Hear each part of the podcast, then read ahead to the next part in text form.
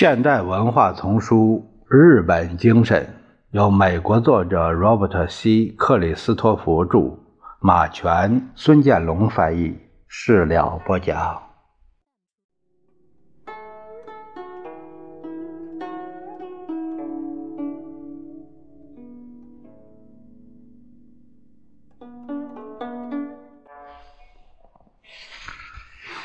福田的美妙向往可能是必然之噩梦。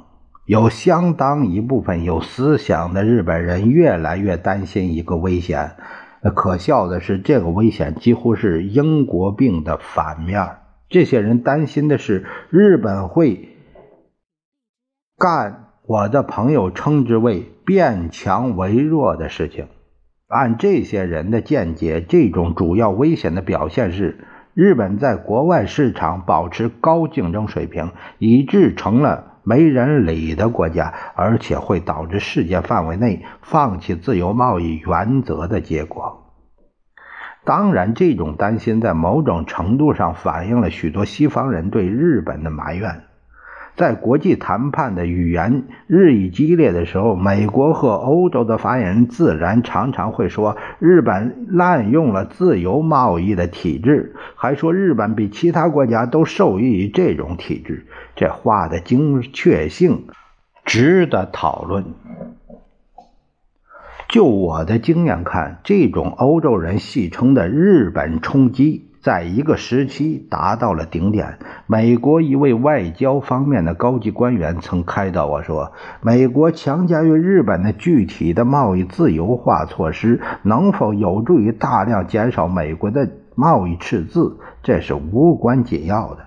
重要的是，要使日本把这些措施当成诚意的象征，认识到全世界若要回到三十年的那种。”贫乳林的保护主义政策上去，政治经济的后果将是灾难性的。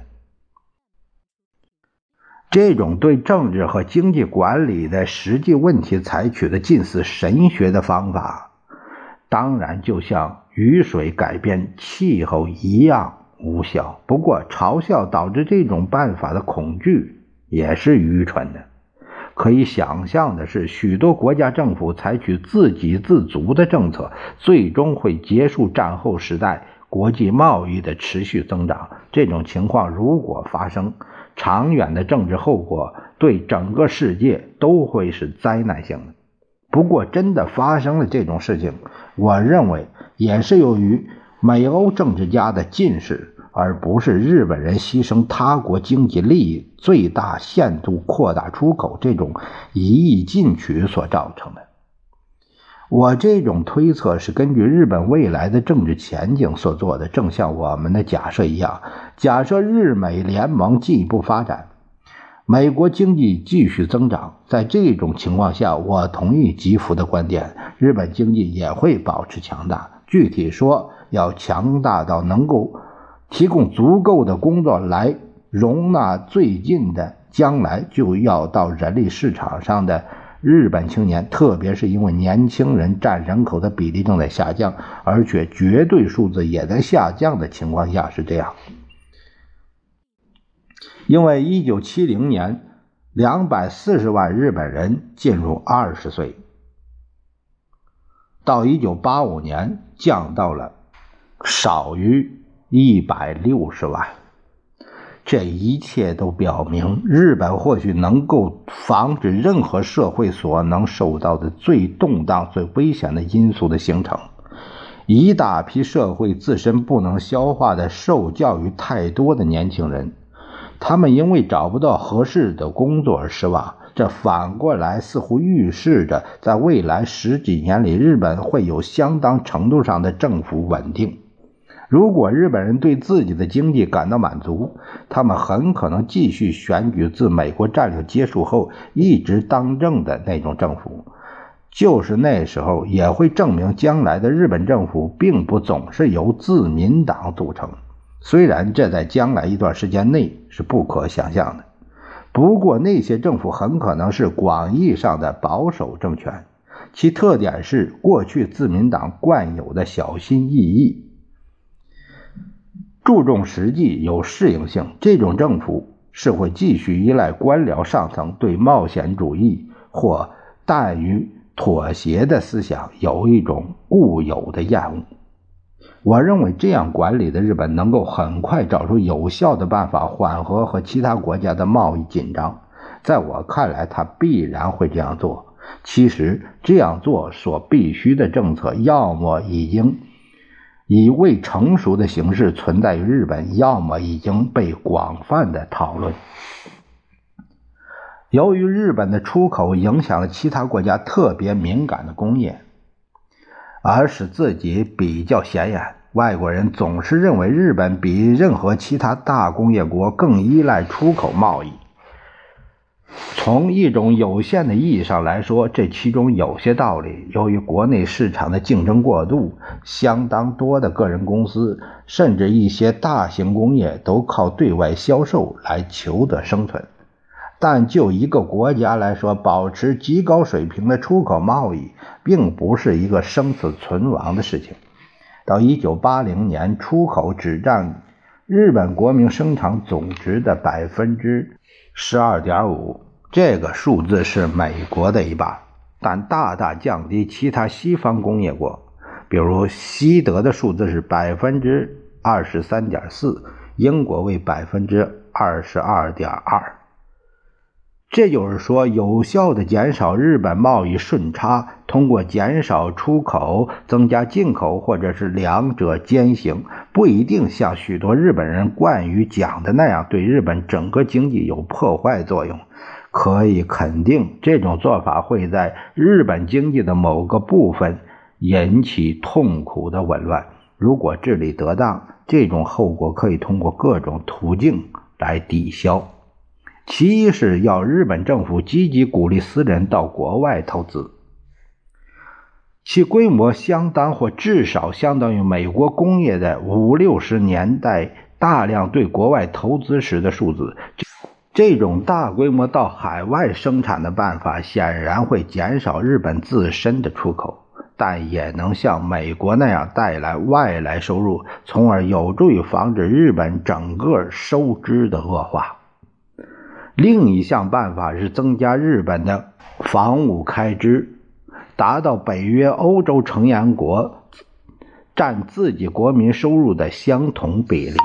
虽然这不会使日本变成一个军事强国。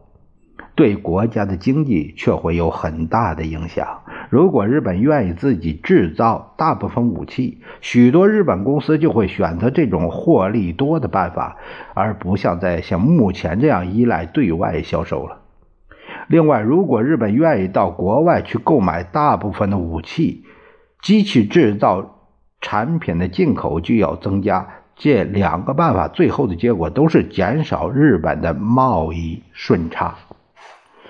出口的重要性降低了。日本要想得到补偿，最有效的办法就是扩大国内经济。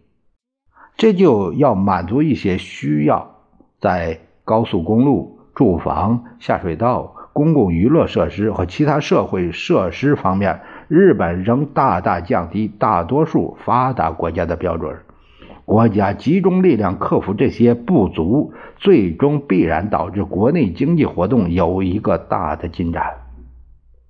这又会使普通的日本人增加对消费品的欲望，这给日本制造商提供了更大的国内市场，也许还会促进从国外的进口。这样平铺直叙地勾画出来的措施听起来简单易行，实际上并非如此。理由是，虽然日本探讨所有的可能性，而且还实践了一些，不过到目前为止仍然拒绝完全采用任何一个方法。无论什么时候，他们都能找到按兵不动的充分理由。如国内政治压力、担心助长通货膨胀、对于政府预算赤字大规模增加而造成的连锁反应所自然产生的害怕，最重要的是无时不在的那种无端恐惧——日本的特殊脆弱性。虽然这些担心根深蒂固，但完全有理由相信，在今后十年中，日本人。会克服这些顾虑，并采取我所说的那些改正措施。虽并不像其他国家所希望的那么快，但其速、迅速和彻底性，足以防止今天的贸易紧张局面转化为贸易之战。发生这种情况的部分原因是，日本的当权者作为现实主义者，将不得不向要求他们改变经济习惯的外来无情压力妥协。这种压力如果合理或恰当的话，日本一些官方人士私下是欢迎的。我当官的朋友千岁曾苦笑着对我说：“ 有时候能使我们的政客们采取那些痛苦的。”哎，但具有长远好处的步骤的唯一办法，就是让他们说是你们美国人逼人太甚。外部压力有时是有效的，但如果刺伤了民族自尊心，同样是会有反作用的。因此，可幸的是，日本现实的政治家们也受到要求扩大国内经济的内部压力。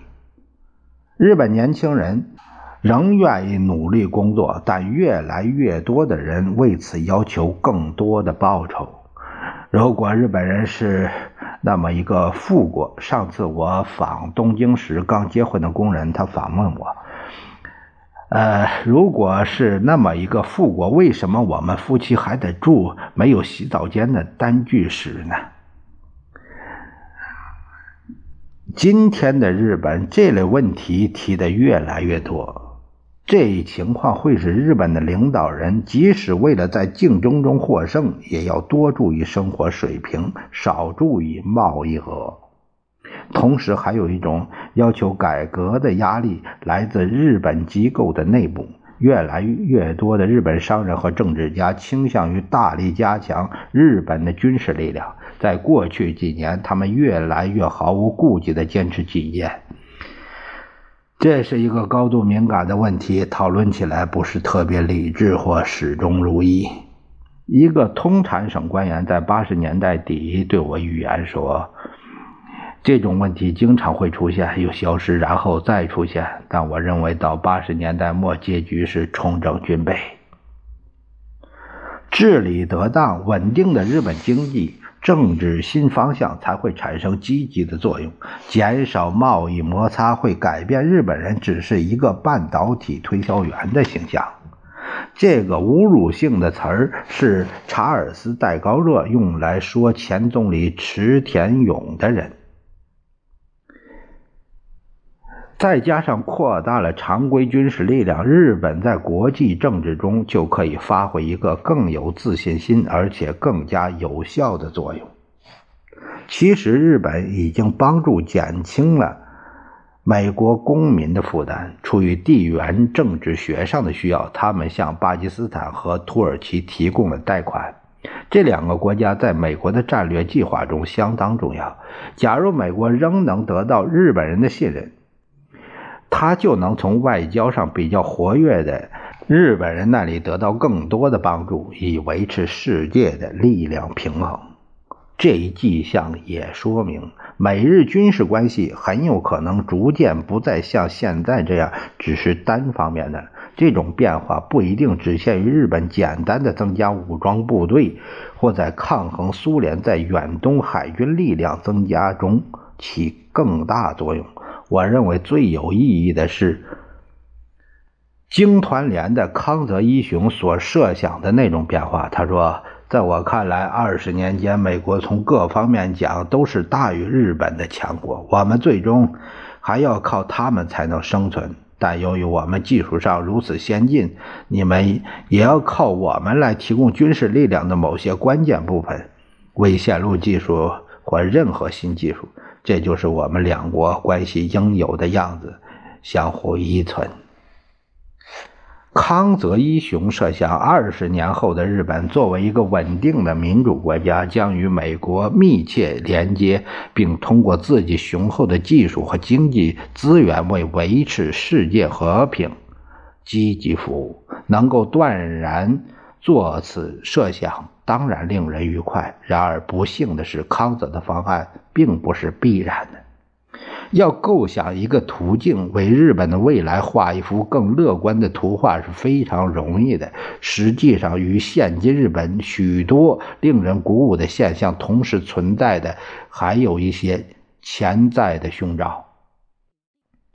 有一些趋势和观点在某些情况下会加强，最终聚会起来改变日本社会。其方式不仅对日本本身，而且对世界其他地方。都是相当痛苦的。这种令人担心的趋势中最明显的就是日本在对外来压力所做的反应方式上的变化。不断的外来压力迫使日本减少出口，增加进口。对于任何一个不常通过日本的宣传媒介来看世界的人来说，很难想象在日本大众的意识中，贸易摩擦所占那种显著地位。这在过去几年没有一天日本的新闻不登载某种程度上反映欧美对日本经济行为不满的文章。这种抱怨。变得习以为常后的几年里，日本人主要的反应就是扪心自问自己犯了什么错误，才遭致这么大的灾难？这些过错如何才能得到纠正？早在1978年，前首相福田赳夫就曾愤怒地斥责过一个部长，因为他说该是向卡特政府指出美国的收支问题是美国自己造成的时候了。甚至今天，这种宽容的态度也没有消失。特别在日本政治的经济机构中，多数老字辈还认为日本应尽力安抚那些批评者。不过，这种谦卑并不普遍，常常夹杂着防御目的。在大多数日本人身上，外国人的抱怨和要求引起了一种近似遭到围攻的心理，好像他们的国家四面受敌。对某些人来说，这当然特别痛苦，因为在光景好的时候，他们对国外、对自己社会的看法都极其敏感。二战前，日本国际贸易中心主任山本直指出，欧洲是日本的教具，因此，欧洲著名工业家的一番话大大刺伤了日本人。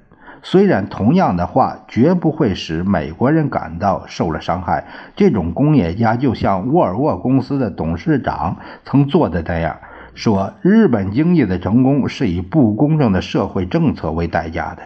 二次世界大战后，许多日本人把美国当成老大哥，这样下面的话就有了更大的伤害性。八二年，当基普奥尼尔访问。底特律时，这位美国政界领袖人物曾宣布说：“日本对美国太不公平。如果他是总统，他就要把日本治理出前所未有的样子。”